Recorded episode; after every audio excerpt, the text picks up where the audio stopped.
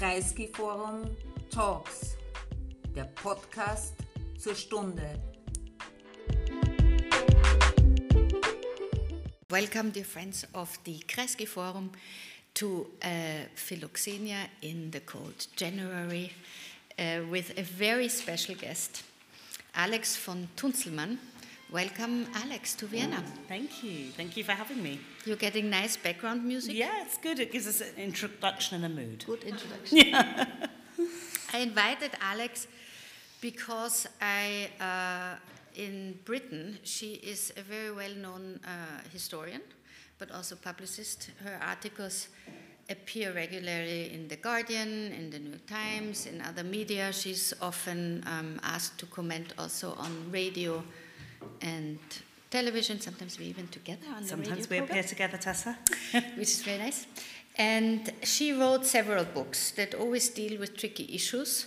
Uh, one you dealt with um, India and the history of colonialism, but also interestingly the Cold War in the Caribbean. One book. yes, around the Cuban Missile Crisis is the big ticket event. That's that a big ticket. but I tried to widen it to a more broad discussion of, of the context that sat in. It's very, very good. But then the one that we are discussing today, which is translated into German and called Heldendämmerung, the name in English is Fallen Idols. And it's a book uh, about a subject that just recently became very hotly debated about toppling statues. Um, and that uh, sometimes people seem to think that this started two years ago in the wake of, uh, of uh, um, uh, Black Lives Matter and American protests against the killing of George Floyd. But what Alex shows in this book, um, and I hope we can sort of discuss it in detail now, is that um, it's of course a much longer history how uh, humankind deals with the monuments of previous generations and how different culture cultures deal with often, you know, really sort of a politics of destruction of the previous uh, uh, inhabitants of cities with, of their cultural heritage. But so it's it's it's a very mixed bag of uh, how people deal with monuments, and Alex is shedding light on a few particular ones, uh, which we want to look at now. And in general, I mean, maybe we should kick off the debate in thinking that it, people always come and say, like, okay, these, these mobs are taking down statues, like they toppled the statue of Edward Colston in, in, uh, in Bristol and threw him into the water. And that is a type of vandalism. And when you hear this, um, how do you react to it? Well, I mean, as you suggest, the history of pulling down statues is very old. It's not a new phenomenon. In fact, it's very nearly as old as the history of putting them up, although, of course, slightly less old. You do have to put one up before you can pull it down. But so, for instance, if you look at ancient Egypt, it was completely normal for pharaohs to smash statues of their predecessors to establish a new dynasty and a new line. The Bible actually mandates the destruction of statues. In the book of Deuteronomy, it says you must pull down graven idols and so on. And so, if they are false, if they are false gods, gods basically. yes. Yeah. Um, so, you know, in the ancient world, destruction of statues was very normal indeed. Um, and that's also really where the kind of, where the history of statues, you know, which is actually incredibly old and you can trace back, you know, 40,000 years to ancient Germany, um, but it really kind of began with the ancient Greeks in terms of what we would recognize in the modern tradition of statuary. Um, so, you know, really kind of a few sort of 100 years BC, um, Greek communities began to put up what they called icons of people who'd been kind of, you know, uh, honourable in the community or had performed some service. And then within a couple of hundred years, rich people just started putting up statues of themselves quite quickly after that too, which is the same phenomenon that recurs throughout history, that it begins as a sort of social good and then is, is commandeered quickly by other interests. Um, so if people are kind of looking at the modern tradition of statues, I'd say this, you know, and, and of pulling down statues, that sits in a very, very long history. Um, which certainly in Europe we can look at going back to the English Reformation. We can look at the French Revolution when many, many statues are pulled down and destroyed. We can also look at more recent history, for instance, uh, the fall of the Soviet Union. After then, there was a huge wave of pulling statues down. Or as recently in, as in Ukraine in the mid sort of 2010s. Um, there was a phenomenon called the Lenin Fall. So this is before, of course, the current Russian invasion, when every statue of Lenin in Ukraine was pulled down, apart from two which are in the Chernobyl exclusion zone and you can't touch because they're too radioactive. Yes. So, so they went from, um, I think, about uh, several thousand Lenin statues to two mm. um, in the course of about three or four years, from about 2014, 2017. But so, in general, we can establish that people take down uh, monuments, statues, in busts, whatever, change the names of squares. Um, it's not per se a new phenomenon. No, not at all. Uh, and it recurs at a lot of points throughout history. The interesting thing about what happened. Um, you know, more recently, uh, the sort of Black Lives Matter protests, is that that's the first time, I think, that the iconoclasm, you know, the Greek word literally meaning breaking statues, uh, became a global phenomenon. Before then, all these other ones I'm talking about were localized usually in one place, although often in the case of something like the Soviet Union, quite a large place, but you know, very much sort of a coherent political place. Whereas actually the interesting thing about 2020 was that it started to happen globally. So you had you know, protests in the US, which then spread to the UK, to Belgium, to places in Africa, uh, even as far as Bangladesh, certainly Latin America, you know, all over the world. Um, and it became kind of very much about local histories there. Even places like New Zealand, they were pulling down statues. So I think that's the first time it's really gone global. So it's a fashion, but what did what caused it? What how did it become now such a hot topic? Because when I remember that when I saw some of the American protests, the Black Lives Matter protests, and I thought it's actually, I always preferred when things get damaged to people. So I thought it's actually not so bad if the, if the anger is being taken out against uh, white racists when they are statues and not when they're people. Well, I think that's a really important point actually because it's part of why statue smashing is so symbolic. I mean, this sounds very obvious, but it's really worth remembering that statues look like people.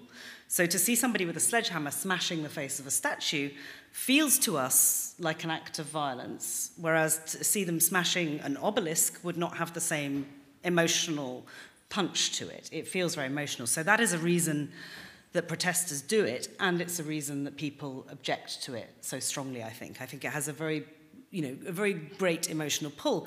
And also, we have to remember that in many parts of the world, not just Europe, but certainly also Europe, statues have been revered, they are often taken to represent gods or demigods, and you know people bathe them and offer them food or offerings, and they treat them as an incarnation. So they're very powerful as figures, and I think that's why people still have this response because this emotional core is there, even if you personally don't have that. We have the whole history of of human civilization behind us, you know, informing how we respond to these objects.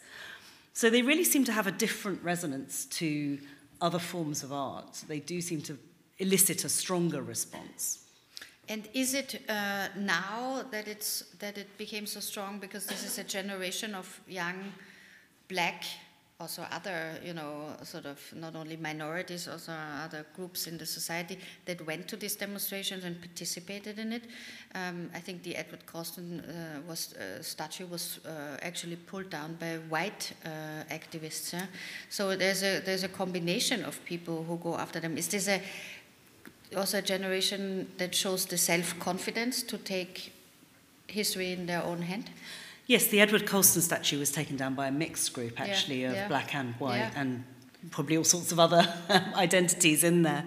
Um, and I mean, one thing that was underreported about that taking down is that it was very, very heavily symbolic. So the statue was pulled down very quickly. In some places, you know, if we talk about, for instance, pulling down um, the large statue of Stalin in Budapest in 1956, a very a very important statue pulling down.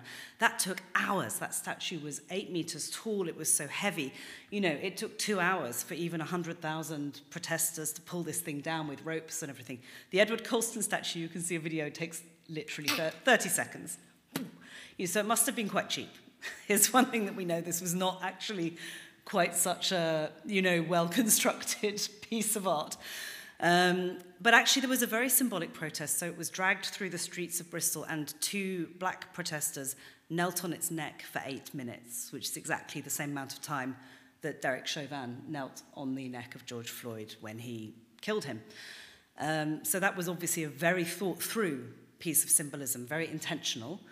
Um, and then throwing it into the harbour, of course, now 17,000 slaves on Edward Colston's ships were thrown off the ships uh, when they died in the Atlantic crossing. So that was obviously a very symbolic gesture as well to throw him into the water. That's what was done with slaves who died during the voyage. So I think, you know, when people say, oh, it's vandalism, it's mindless, well, no, I think it was quite thoughtful, actually, that particular protest. And of course, you can disagree with it, but I don't think it was mindless vandalism. I think it was quite considered vandalism, you know, yeah. is the way you could look at it.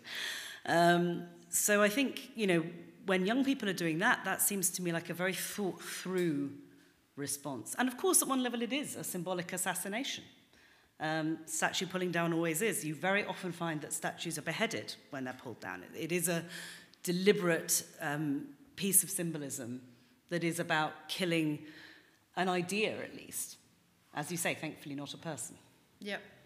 And also, especially if you think that um, in America, George Floyd or other, many others actually, are just getting killed because they are black. And, and the policemen who do that often are often not being uh, persecuted in the right way or being uh, convicted for murder and disappear for a long time in prison. So there's, there's this element of the rage that is also because of the injustice of uh, not what, what these particular people on the statues actually did 100, 200, 300 years ago, but it's about the injustice in the society today. Absolutely. And it's a way of expressing that visually. And of course, that works because statues themselves are a piece of symbolism, but pulling them down is also a piece of symbolism. And all of this is, is about a kind of symbolic um, understanding or debate of society. I mean, the, I remember, I think the mayor in um, Bristol said he supported the the toppling of the statue of Edward Colston, which surprised a lot of people because the establishment, of course, and also understandably often, mayors are thinking, hmm, if we start with one, we might come to a lot and I'll have to deal with all of this mess. So they often either stay quiet or they're against it. In the case of this guy in Bristol, he supported the, um, this, this action, and I thought it was quite brave but he also said like it's an injustice that hurts our society it hurts the members of our society and we have to do something about it so it also depends very much how you respond to this if it's creating a problem or actually creates maybe more unity in the society Yes, and I mean, I think another thing with Edward Colston is that that statue had been, so it went up in 1895. It didn't go up in Colston's lifetime, a long, long time afterwards, I think about 170 years after he died. Um, And it had been controversial since at least the 1920s. That's when really the debate started. So it took 100 years for that debate to go from controversy to actually pulling it down. And during that time, there had been a lot of efforts in Bristol to have it removed or moved somewhere else in a sort of more, should we say, civic fashion, you know, not violently, but to do so. You know, at least 30 years of a very strong campaign on that point, which had been um, you know, very controversial in Bristol and very much opposed by um, the merchant venturers who are the society that sort of carry Colston's legacy and so on. But funnily enough, when it was pulled down, even they said they agreed with it being pulled down. So actually, they changed their position as well when this was presented to them. So, you know, it's kind of, the statue now is in, uh, it's actually not currently on show, I don't think, but it's in a museum in Bristol called M Shed. Um, and it's displayed on its side with all the graffiti and with the placards. And it's much more interesting than it's ever been because now it really tells you something about the history of Bristol and this whole story. Um, so now it's an object actually of great interest.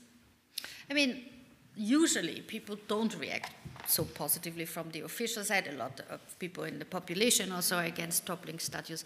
And you describe in your book um, four arguments that you always come across when, when people discuss uh, in general or with you the issue of uh, toppling statues, yes or no. And the four counter arguments are one is uh, if you take down statues, we, you extinguish history.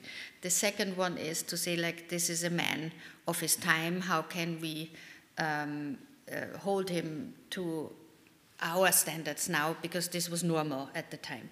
The third one is to say, of course, vandalism is dangerous and we need to uphold law and order in a society. And the fourth one is the multiplication effect. So if you take down one, maybe then you take down everything in the shortest period of time. And then you write, and that's one of my favorite parts of the book, that you always make the so called Hitler test.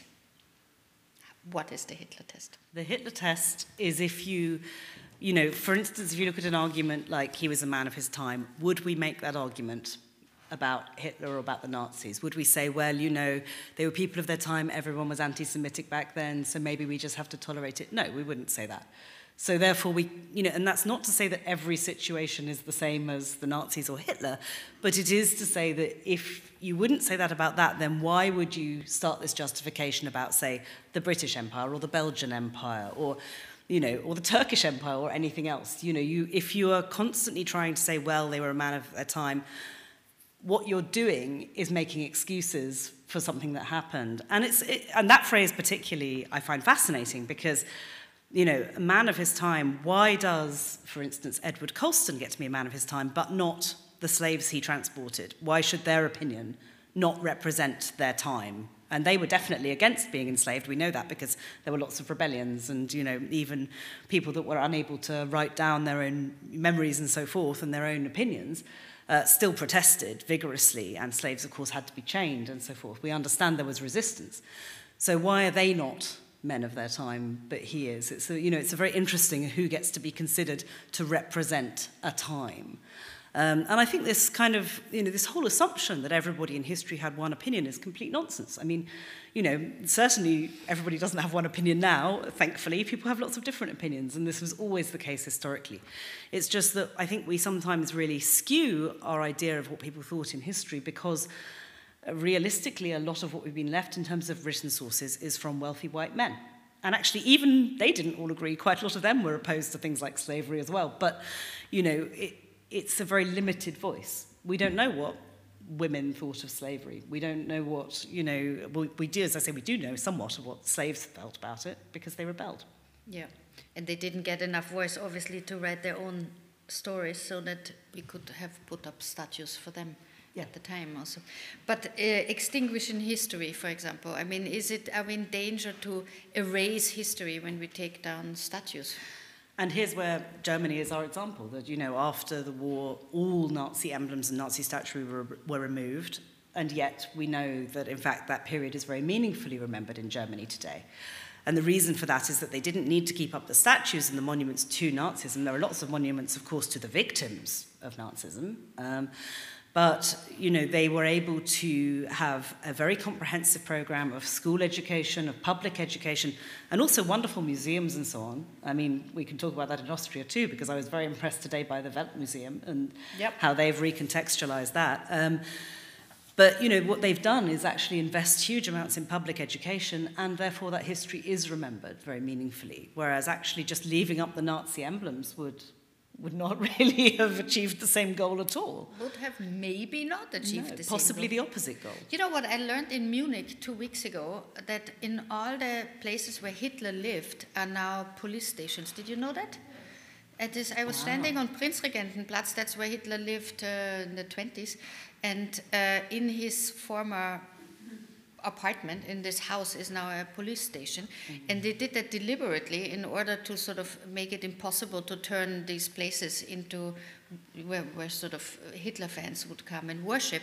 And so the, the way how we deal, of course, with the very dark parts of history when it's immediately clear, like it was like after 1945, defeated Nazi Germany. So obviously there the Hitler squares went mm-hmm. with with the defeat, but sometimes it takes longer in societies, of course, to understand also if something was wrong and that people should not have a, a, memorial for something that was so utterly wrong. And that is what your book is really about all these controversial figures.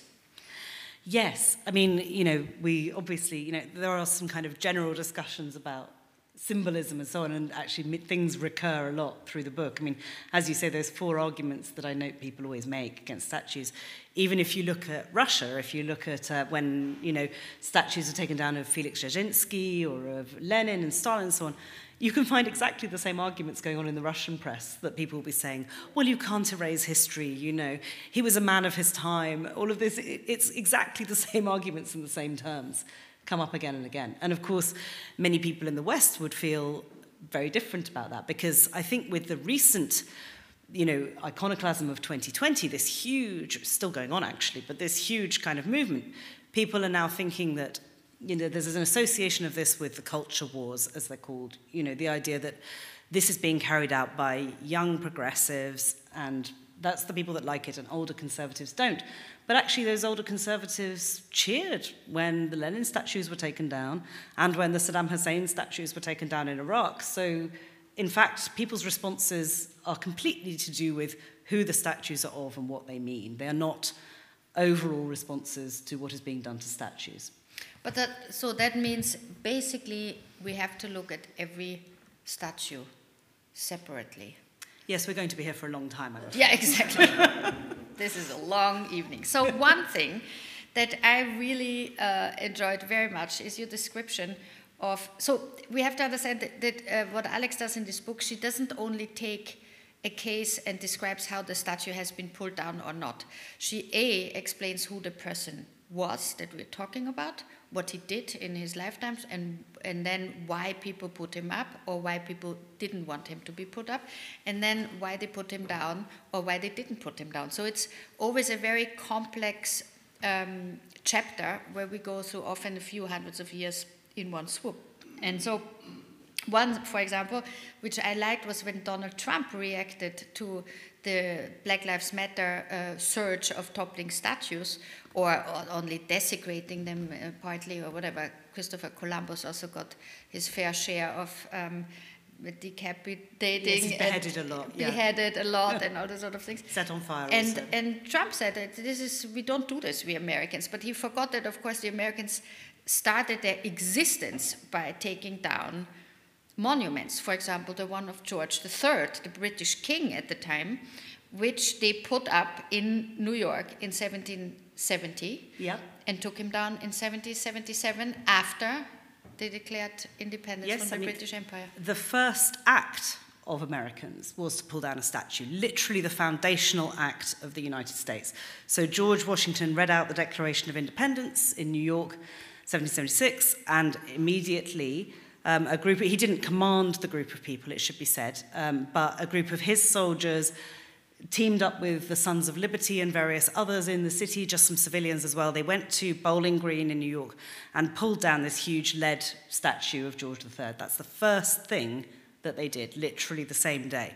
So it is not un American, it's actually quintessentially American to pull down statues. It, it could not be more American. Um, and the lead from that statue, so bits of it actually have survived in certain places. I think the New York Museum has um, like an arm and a bit of the horse's tail and a few bits. But most of it was melted down and turned into bullets to be fired against the British. So, because it was very made of symbolic. lead, that was possible. So, very symbolic. Very symbolic. But of course, the British were a little bit sort of upset about this because, uh, you know, George III, when, when he's being portrayed now often as a, slightly crazy person, mm -hmm. um, but he was quite popular still in, his, in, in, in Britain. And so they wanted to get at least his head back, and they did. Yes, they did get the head back apparently, although no one knows statue, where it is. Yeah. yes, the head was smuggled back to them um, because it was on a spike for a while. And again, I say when it's a symbolic assassination, you know, the tradition in London and perhaps other European cities when traitors were executed historically was that their head would be put on a spike outside the Tower of London. So George's head was on a spike outside a pub in New York for some time.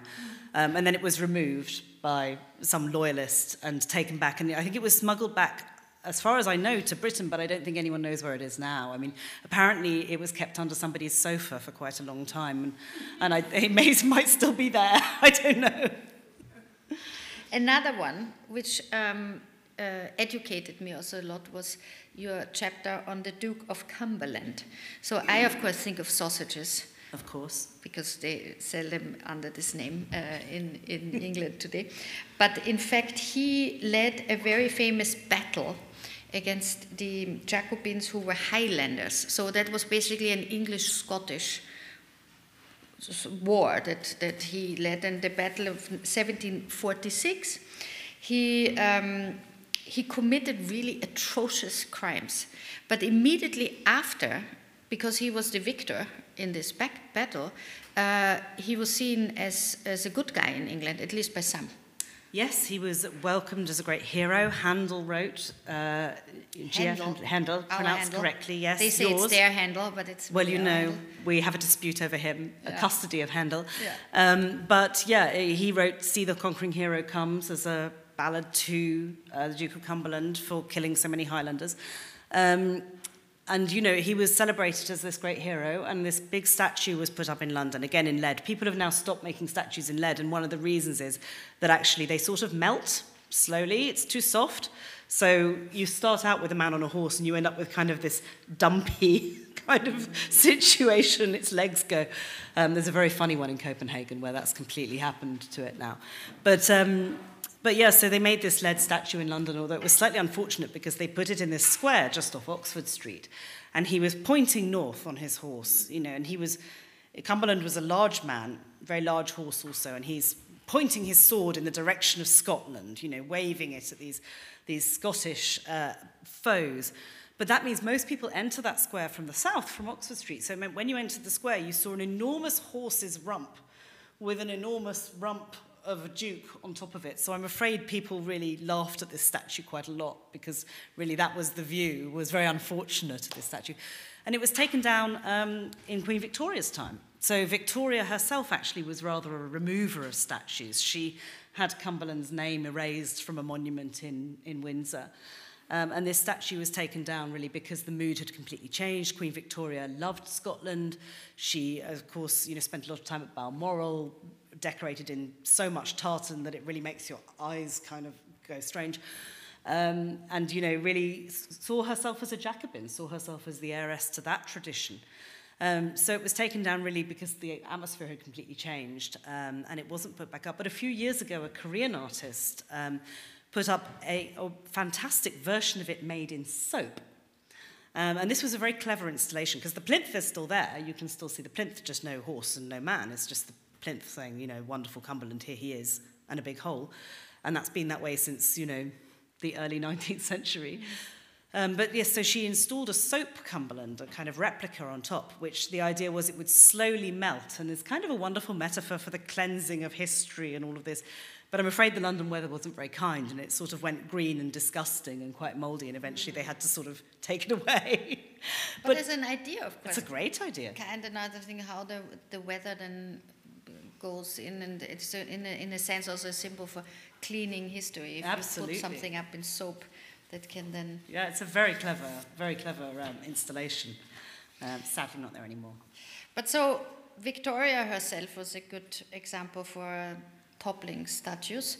So often within, you know, a succession of um, of uh, houses of uh, emperors, they often cle- it killed their own kin, like literally physically killed the ones that threatened their their power. Um, Are you giving Prince Harry ideas now? Nah, yeah, we shouldn't. He's sort of, you know, he's working hard on it. But, um, but so it was quite a normal thing to, to kill your own relatives in order to uh, secure your reign.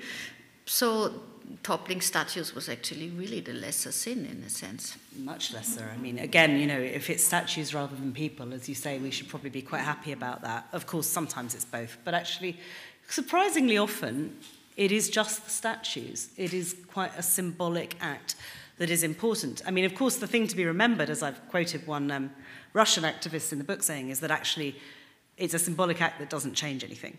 Because just pulling a statue down makes no difference. You have to follow it up for real change requires much more. You know, pulling a statue down, of course, doesn't actually end racism or end Stalinism or anything else. It's, but it, it, what it is is about, as I say, it's about symbolism. It's about a kind of, you know, a symbolic act.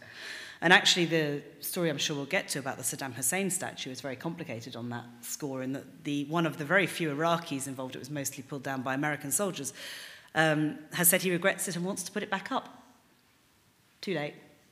Yeah. But, you know, he's, he's so angry about what has happened in Iraq since then that he now um, regrets that involvement. Yeah, but as you say, Saddam Hussein, very good example because, I mean, we all watched this, and for a moment we thought, it's good that this horrible dictator is gone. And as you say, we look then also on in horror because there was never a successful attempt to build a structure and a society where Iraq was able to develop a democratic society and rule itself with democratic means. So, what does this tell us about, you know, we would not have made a difference if Saddam Hussein would have still be standing somewhere in Baghdad um, because he was the, the wrong leader for this country. But should we really put more, obviously, more um, of our concentration, our focus on what actually happens after such statues are being toppled? Yes, I mean, that's the crucial point when you can either have political change or you can just pretend it never happened and went back to exactly what was already happening. Um, and I think that's very varied. And I certainly think in Russia, there's a lot of disappointment with the fact that, you know, so many statues were pulled down and yet, you know, actually here we are back in a situation of a very controlled society, um, a real kind of, you know, uh, dictator and so forth, and actually the change hasn't been very permanent.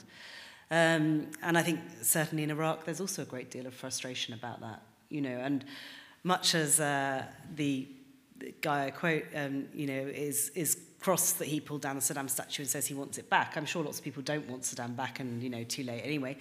But it's, there becomes a different sort of nostalgia about what happened. Um, and people, I suppose, you know, uh, the change afterwards wasn't positive. Yeah. And so that's why it's remembered. But yes, if you look at the footage of the time, that incident was presented as the most extraordinary moment. The, the footage was broadcast every four minutes on Fox News and every seven minutes on CNN um, during the, the day or two afterwards. And all the American commentators were saying this is a Berlin Wall moment. That's, they kept saying Berlin Wall. Even George W. Bush called it the Berlin Wall moment. Everybody did. And of course, it wasn't. It was American soldiers who pulled it down. you know, it wasn't a kind of spontaneous thing at all. And I think that's part of the problem is that that you know the toppling of Saddam was done by an invading force without a lot of involvement of Iraqis. And I'm afraid that was also true of the post-war situation. Yeah, absolutely. But interestingly so sometimes statues are being pulled down and nothing uh, really fundamentally changes afterwards. Then again you have uh, cases like in Belgium where you still to our utter disbelief, you have Leopold II on his uh, stand, uh, who sort of was responsible as a ruler, not physically, but responsible in his politics, for killing something between 3 and 13 million people in Belgish Congo, in the Belgian ruled part of, of Congo, which is just incredible. And if you look, as you describe, how differently it went, that they put up uh, one statue in, in Brussels, but the identical copy of it went to, at the time, Leopoldstadt, now Kinshasa. Mm. And so tell us about this, because this is just for me one of the most astonishing stories how nobody has sort of the guts or the courage or also the decency to say like some mass murderers should just not be standing in the middle of you know it's also in a sense our european cap- capital yeah absolutely i mean is you know leopold is a particularly um, should we say very difficult to make an argument for him um, in favour of him, uh, a particularly difficult figure. Um, because yes, I mean the death toll in in the you know in what was then the Congo Free State, which was his private empire, let's remember. He didn't yeah, rule it, it on... It was private property, so he's personally responsible, yes. unquestionably, for how that was run, was roughly the same as the death toll for the First World War. I mean, it's absolutely massive, those numbers. Um, and that's not even to mention the number of people who had their hands cut off because they didn't fulfill rubber quotas and all this kind of thing. You know, the, the cost of that rule is enormous. But yes, so two identical statues, one in uh, Brussels and one, as you say, in Leopoldstadt, as it then was. Um, and they had quite different fates. I mean, so the one in Brussels has become a big focus of the Black Lives Matter protests. It gets covered in red paint the whole time now and has lots of artistic interventions happen to it. And, you know, and the, they, they're spending quite a lot of money at the moment taking red paint off it every few months when somebody does this again. Um, and I'm sure like there is now consultation on it. I think it probably will. Some of the Leopold statues have now come down, and I think it probably will. Um, the one in uh, Congo had a very interesting history because it was when Congo became independent. Um, it was uh, taken down eventually. Um, took quite a while actually, but eventually um, they took it down. And then it was put back up in, I think it was the 2000s or the 1990s, I can't remember the exact date, it's in the book, um, by a Congolese minister who decided, because it was kind of left on it, you know, in, in the gardens of the 2005. museum. 2005, thank you. And um, some minister took it upon himself just to put it back up one day. He said, you know, well, we can't erase history again. All the same arguments, you know, and this from a Congolese minister, oh, we can't erase history, so we'll put it back up. They put it back up in the morning. There were so many protests that it was down again by the afternoon. It was literally up for a matter of hours, a very short period of time. So it was taken down again and returned, put up in the gardens of the Historical Museum at the time. I think it's, the museum has now moved, so I don't know quite where the statue is now. Um, but yes, I mean, so extraordinary that actually, even in a post-colonial state, this can kind of this can happen. That you can have somebody make these same arguments that you will see, you know, in favour of statues. Um, but you know, it, it was interesting talking to the Congolese people I did about this. They said, well, you know, there's a real problem because we're not taught well about our history. That actually people don't necessarily understand how bad the colonial period was. You know, again, you get this kind of nostalgia that comes in, um, and that people, because it's not taught very well and not remembered very well, the, funnily enough, the Belgian diaspora, uh, sorry, the Congolese diaspora in Belgium are much more kind of activist than the people in the Congo who are kind of, you know, as I say, not necessarily learning about it, whereas in Belgium they are. Um, so they're much more angry and vandalizing the statues much more readily. Um, but I mean, so there's a very, it's very complicated how these plates move and how, you know, how these different kind of um, responses come up. Um, but I mean, generally speaking, I would say post-colonially statues, that, that's a bit of an exception in the Congo. Mostly they come down. Mostly yeah. they come down. But I mean, Leopold uh, the second, for me at least, is a clear-cut case. But what is really interesting, of course, is what happens a lot in America now, is that by questioning uh, the history of um, the internal American, so George III was one thing, but of course the big heroes of American independence were partly slave owners. And so for me, that's really when it starts to become really interesting because you have to make a case on every uh, of these politicians and think is this a guy that America should look at positively looking back? Because they were founding fathers, they established sort of uh, the United States of America that puts a lot of pride in a lot of Americans. Or is, it, is he to be condemned in principle because he owned slaves as it was a custom at the time. And then it gets a lot more complicated, as you also described, because everyone also had different, um, uh, you know, ways of dealing with this, uh, you know, at this time where slavery had become already a very questionable thing, but it wasn't so easy for everyone to make a decision on it, apparently. But for example, one person um, um, is Thomas Jefferson, of course, one, but also Robert Lee. But the most the crucial one maybe is George Washington. Yeah, and I found this one very interesting to write about. So the book sort of begins and ends with George Washington because, of course, as I say, he's the one who read out the Declaration of Independence, and then his followers went and took down this statue of George III. And then the book ends with a statue of George Washington being pulled down in Portland, Oregon in 2020. So almost it's come full circle.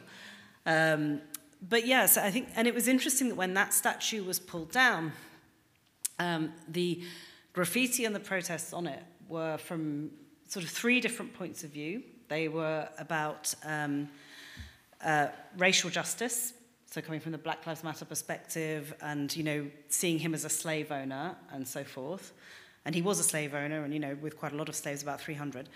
Um, seeing, and also very much coming from the indigenous point of view. So this is the thing in America now, sort of, you know, because Washington certainly did expand, you know, into native lands and so on. And so there's a lot of indigenous anger about, um, about the founding fathers and how they have been presented. Um, and the third thing was very much about sort of police violence and all of this. So these kind of three issues kind of come together really in this American idea. And of course, you know, I mean, this is something that's I think, a very difficult conversation in America at the moment because they have had such a kind of lionization would be the word in English. I don't know. I, I don't know if there's a similar word in a lionization. Yeah, like a kind of the the founding fathers have been turned into almost gods. Oh, sort of also like with mm-hmm. so like yeah. almost you know have have become such an unquestionable. How would thing. we translate that? Vergötterung. Yeah, Vergötterung. Okay. Thank you, Alex. yeah. um,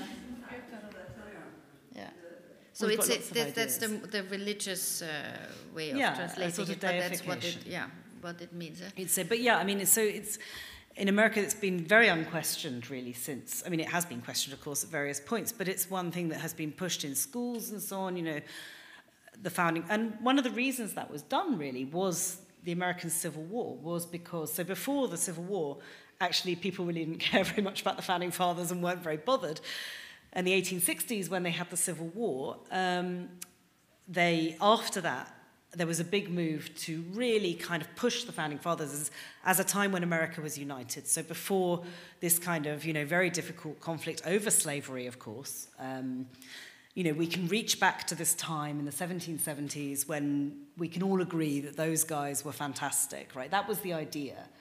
And that narrative has been really pushed, and of course it's been pushed back against in the 1960s. There were a lot of critiques of it because historians started saying, well, hold on, they did own quite a lot of slaves though.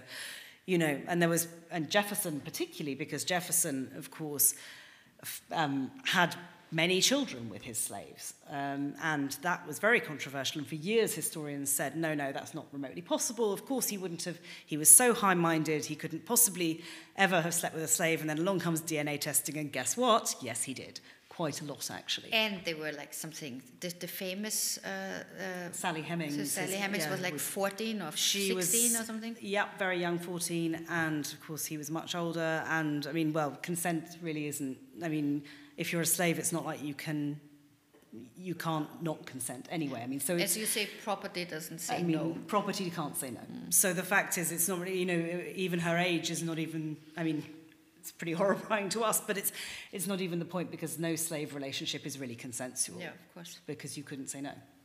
So. So very controversial, of course, and looked into, and very difficult, I think, for a lot of Jefferson historians to accept that because they had created this idea of this very high-minded, perfect man. And then, of course, you know, it turns out real life is more complicated than this image. Um, so Jefferson statues have been being taken down as well. And I think we're at a really interesting point in the United States with this at the moment because it's a very, a lot of people really do revere the founding fathers. You know, they feel very strongly about it. And this is a very difficult part of history to approach. You know, the Civil War, uh, you know, the Confederacy is also very difficult, but there has been a lot of work on that, and there are obviously positions you can take. But the founding fathers is like is new for them to feel, you know, and, and I think a lot of people, even people who, you know, would be on the left, would find that very difficult yes. to address. So but then again, when you read how Washington, um, even given the possibility to free his slaves, sort yeah, of didn't, didn't, do it. No, he didn't. And also, his wife uh, had inherited slaves that of those profits he also lived off, and then sort of you know basically pushed this on further uh, and did not uh, let people go. I mean, it's it's almost you know if you look at it from our context today, you think like, of course we shouldn't have a statue of that man. it's pretty shocking to a lot of us. But I think, you know, what we have to understand is that not just that historical figures are, you know, are complicated, but actually, you know, it, it's not just, oh, wow, we thought Washington was great, but actually, all some bad stuff, oh, he's a bit complicated. It's actually to understand that there's a reason that all the founding fathers owned slaves is that America was built on slavery. It's understanding that that isn't a coincidence, that that's actually part of the story of the nation. And that's the really difficult part to contend with, you know, is that absolutely a person like Washington can be complicated, can be one of the finest generals in history and, and an extraordinary person who established um, you know, a whole nation that has endured somewhat and all of this. And he owned slaves. It's not but he owned slaves, it's and he owned slaves. And it's understanding that that is part of the same picture. And really, that's when you really start to reckon with what that means and what that is, you know, of the time. It's not to you know, I think again, we sort of, often discussions in the media are sort of moral judgments, you know, is this person good or bad? I mean, historians don't really ask, is this person good or bad? I, I quote um, a Danish historian called Kim Wagner who says, you know, historians aren't time traveling Santa Claus you know, making a list of who's naughty and nice. It's, we're trying to understand why these things happened. It, the historian questions are how and why. Yes, and if a nation is mature enough to discuss uh, the goods and the bads, and then you can also sort of, you know, just know what happens without, but that, that sort of still doesn't solve the question if you have monuments for those who have a very complex and also pretty dark sides to their rule at the time. And this is one thing that we have in Vienna also, of course, here with this debate about Karl Lueger, who was the mayor of Vienna from 1897 to 1910. And he did very good things. You know, he built the second aqueduct, a sort of high water line, bringing clear, wonderful Alpenwasser to Vienna. Mm-hmm. Um, but he also happened to develop anti Semitism as a political instrument in, in his campaigns. And I remember when I was a student sitting in Café Prückel looking at the Lueger statue, and this is 30 years ago, and thinking, how is it possible that he's just standing there as if nothing happened? And with our history, it's as if we still don't want to grapple also the fact that Hitler, of course, learned from the atmosphere, the political atmosphere that that man created uh, with all the consequences we know. And so I wonder um, if we, because people, of course, always say, like, what can we now just take it away? And it would be a pity to, to take him away because then people won't know about it anymore. But I never felt that way. I always thought if we put it, uh, if you know, if we are having good education in schools where people learn about the history, we would learn about Lueger. If we would have museums where, of course, we can also put these statues in museums and sort of talk about this and contextualize them there. But should we have them on the square so that everyone who sits in Café Prückel and has a coffee sees this man? So now you went there today, I think. So what was your impression of our well, I mean, it's, it's certainly very easy to tell that this statue is controversial if you walk into the square today. um, it's left no doubt in your mind. So something I'm really interested in is, as well as, you know, pulling down statues, is when people... So, you know, the neutral term would be interventions in statues. So to... Sometimes these are artistic, sometimes they would be classed as vandalism. Again, that's a judgmental term, so you can choose what term you prefer. But the interventions on that statue are very striking. Now, obviously, it's covered in graffiti and paint. This is all around it.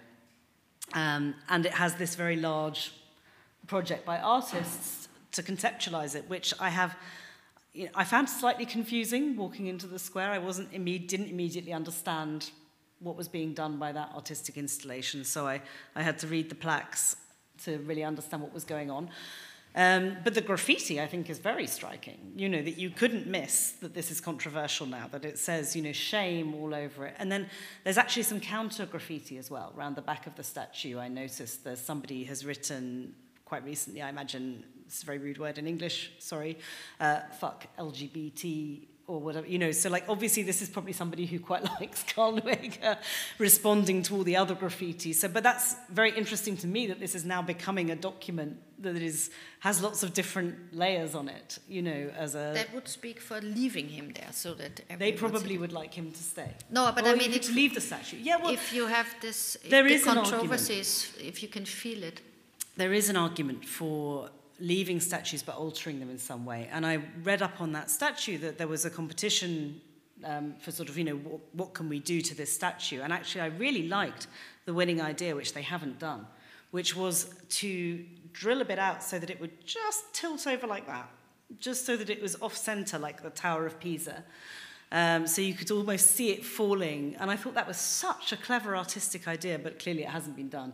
Instead, we have this big frame of uh, to contextualize it, this wooden frame, which is not, I think, so successful or so simple. But we have, there are lots of statues around the world that have been recontextualized like that. There's an incredible one of Alfredo Stroessner, the dictator in um, Paraguay, where the statue of him has been chopped into bits by an artist and pressed between two big concrete blocks. So it sort of looks like he's being crushed, uh, the old statue between two concrete blocks. And it's very effective now as a museum uh, to his victims, and uh, sorry, as a monument to his victims. And I think some of these interventions are very interesting that you can change them. There was a wonderful artistic, uh, so the, the huge Lenin statue, which the head is here on the cover, which is now, of course, that head is um, in Berlin and it's displayed on its side like that, which again is very important that it's displayed on its side, not straight up.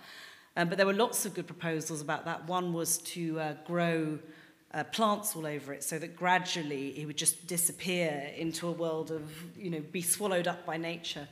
Um, lots of interesting ideas about what you can do with statues. And I mean, one solution I've suggested myself is so in, in Oxford in the UK, there's a very controversial statue of Cecil Rhodes, which is on the front of Oriel College. And one of the reasons that they say, oh, we can't take this down is because it's part of this whole, you know, kind of carved display And, you know, so they say, oh, we can't do anything about it, we can't remove it. And I, and I said, well, why don't you just put a red light opposite and shine it on his hands? Yeah. You know, a very simple way of, and Ooh. shining light on statues is something that's done that's quite a lot. That's an attractive idea. So, yeah, you know, there's lots of possible ways to alter the meaning of statues hmm. without mm. necessarily pulling them down, but sometimes I think it's appropriate just to take them down. And I mean, you know, the Carl Luega one looks pretty horrible now. so that makes a statement, but it's, it's definitely not a beautiful piece as it currently stands.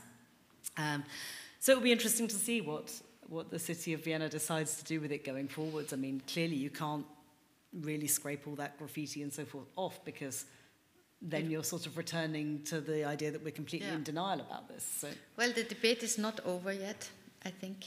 It never and is. we will see yeah. what happens to this particular statue, but also what happens to other ones, because there are, of course, other things that in Austria and worldwide people will come up with.